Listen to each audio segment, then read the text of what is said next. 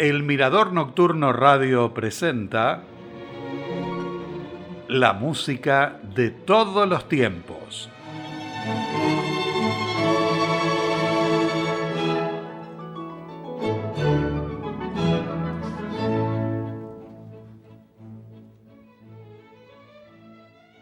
Amigos, con este saludo les doy la bienvenida al tercer programa del ciclo dedicado al barroco francés hoy con obras del compositor, clavecinista, organista y teórico musical Jean-Philippe Rameau, que nació en Dijon el 25 de septiembre de 1683 y murió en París el 12 de septiembre de 1764.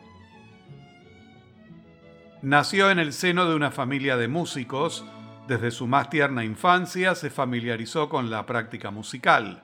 Su padre, que era organista profesional, le dio las primeras lecciones de música. A los 18 años realizó un viaje a Italia donde se familiarizó con la tradición musical y tocó el violín en una orquesta hasta que en 1702 ocupó el puesto de maestro de música en la Catedral de Aviñón.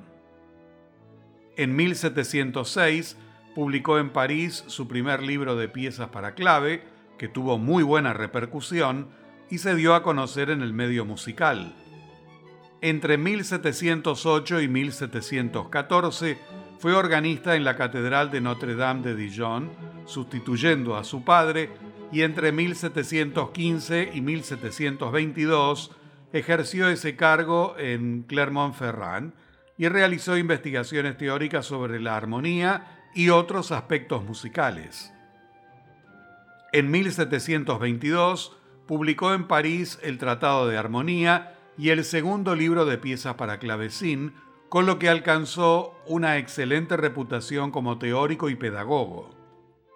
En 1730, el magnate Alexandre Lariche de la Poulplinière lo nombró director musical de su orquesta y le presentó al escritor y libretista Voltaire, con el que colaboró en cuatro óperas. En 1733 estrenó Hipólito y Aricie, que generó una polémica con parte del público que solo aprobaba las óperas de Jean-Baptiste Lully y que encontraban extravagantes las innovaciones armónicas de la música de Rameau. Posteriormente, le siguieron otros títulos como Las Indias Galantes y Castor y Poliú, además de Zoroastro, Las Fiestas de Eve y Platé, entre muchas otras. En 1745 fue nombrado compositor de la Cámara Real y estrenó su comedia ballet La Princesa de Navarra con libreto de Voltaire en la boda del hijo de Luis XV con la infanta española María Teresa. Sus obras líricas quedaron olvidadas durante casi 200 años, pero desde mediados del siglo XX, con el redescubrimiento de la música antigua, se dieron a conocer. Sus piezas para clave permanecieron en el repertorio y suelen ser interpretadas en piano, al igual que las obras de Johann Sebastian Bach, Friedrich Händel, François Couperin o Domenico Scarlatti. Jean-Philippe Rameau está considerado como el primer teórico de la música moderna clásica. Sus tratados fueron obras de referencia hasta las primeras décadas del siglo XX. Como mencioné en la reseña, el clave tuvo su periodo de máximo esplendor en el siglo XVIII. Francia y Alemania fueron los centros donde alcanzó un gran desarrollo. Jean-Philippe Rameau fue uno de los compositores más destacados y sus obras para ese instrumento se agrupan en tres libros de suites que fueron publicados en 1706, 1724 y el tercero nueva suite para clavecín en 1726 o 1727. Posteriormente, en 1741, en plena madurez, publicó las cinco piezas para clavecín en concierto, que están integradas por entre tres y seis piezas y son las únicas obras de cámara del compositor. En ellas, el clave dialoga con un violín o una flauta y una viola o un segundo violín, y no se limita al acompañamiento bajo continuo, sino que tiene a su cargo pasajes solistas de verdadero virtuosismo. A continuación, de Jean-Philippe Rameau, dos obras para clave. En primer término, la suite en la menor en la interpretación del pianista Sergei Tanin.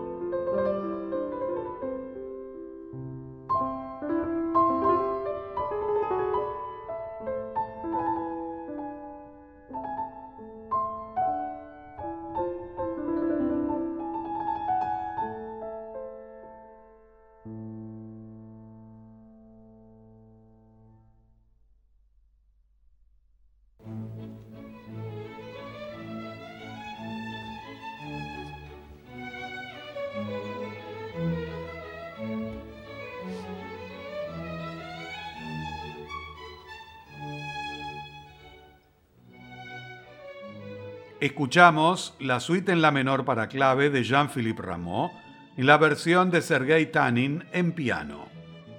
Seguidamente, la tercera serie de piezas para clavecín en concierto, interpretadas por Christophe Rousset en clave, Río Teracado en violín y Kaori Uemura en viola da gamba.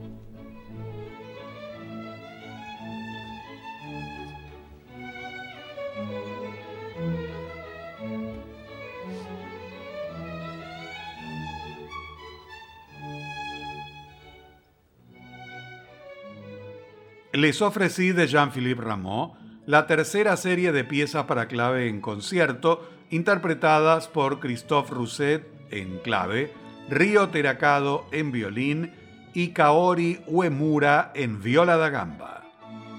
Los Boreadas es una tragedia musical que compuso en cinco actos y libreto en francés de autor desconocido, basada vagamente en la leyenda griega de Avaris.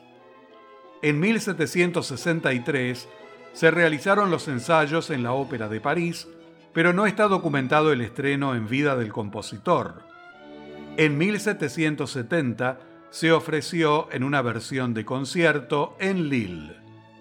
A continuación, la suite de la ópera Los Boreadas de Jean-Philippe Rameau, en la interpretación de la Orquesta Sinfónica de la Radio de Frankfurt, dirigida por Ricardo Minassi.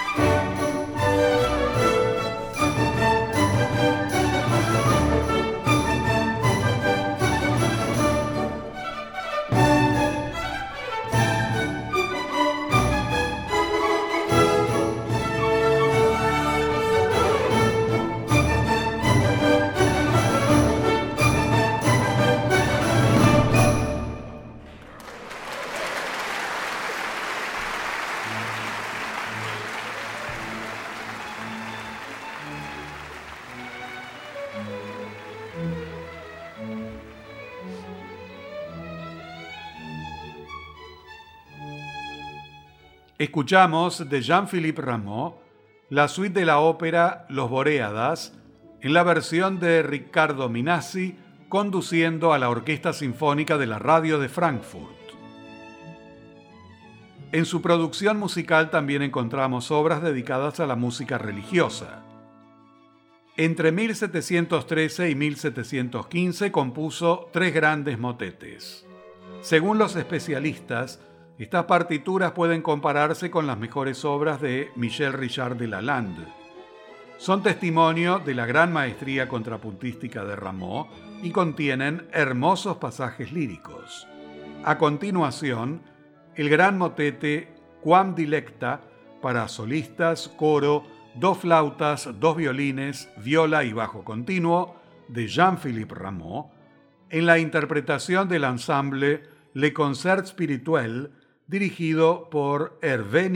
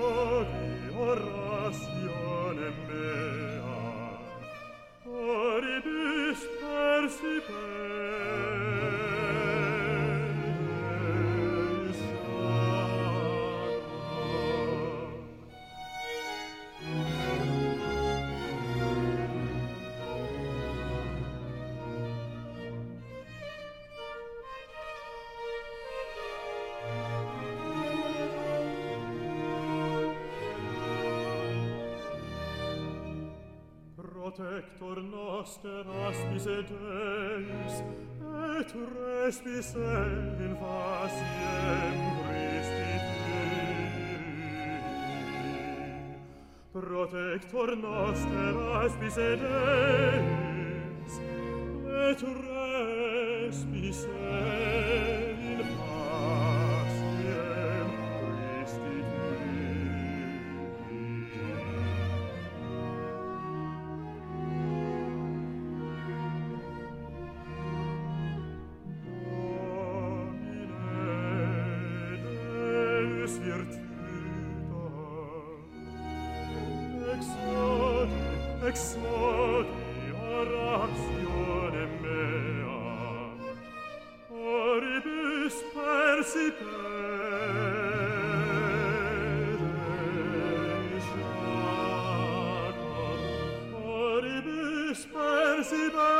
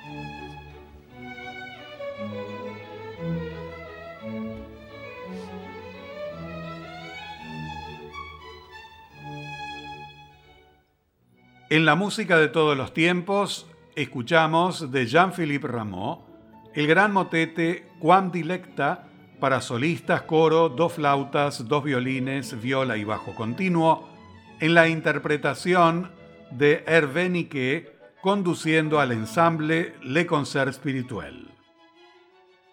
Una de sus óperas ballet más reconocidas es Las Indias Galantes, con un prólogo y cuatro actos, y libreto en francés de Louis Fuselier, en la que narra distintas historias de amor en lugares remotos y exóticos, agrupados con el nombre genérico de Las Indias.